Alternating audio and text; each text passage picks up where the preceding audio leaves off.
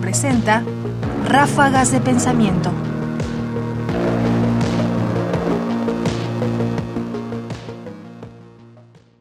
La imagen pública de Antonio Escogotado. Antonio Escotado podía ser un clásico. Este filósofo español muerto en 2021, probablemente para mí una de las mentes más ricas de las últimas décadas en español, podía construir frases que recuerdan las sentencias de los antiguos. Escuchemos esto acerca de los objetores y de quienes nos odian, por supuesto pensado todo en el contexto de hoy, de Internet y de las redes sociales. Escuchemos.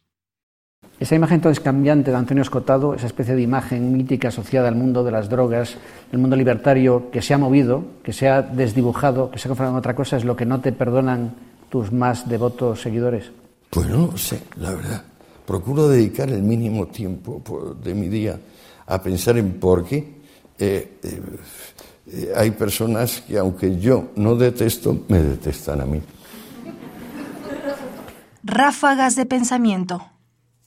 Es poco lo que se puede agregar. La sentencia es perfecta. Yo no debo dedicarle mucho tiempo ni mucho pensamiento a quien me odia sin que yo lo odie.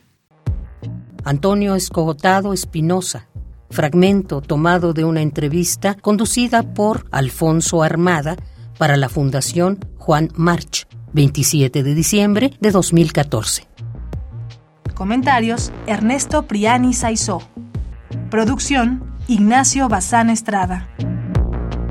Más información en la página ernestopriani.com. Busca el podcast en www.radiopodcast.unam.mx diagonal podcast.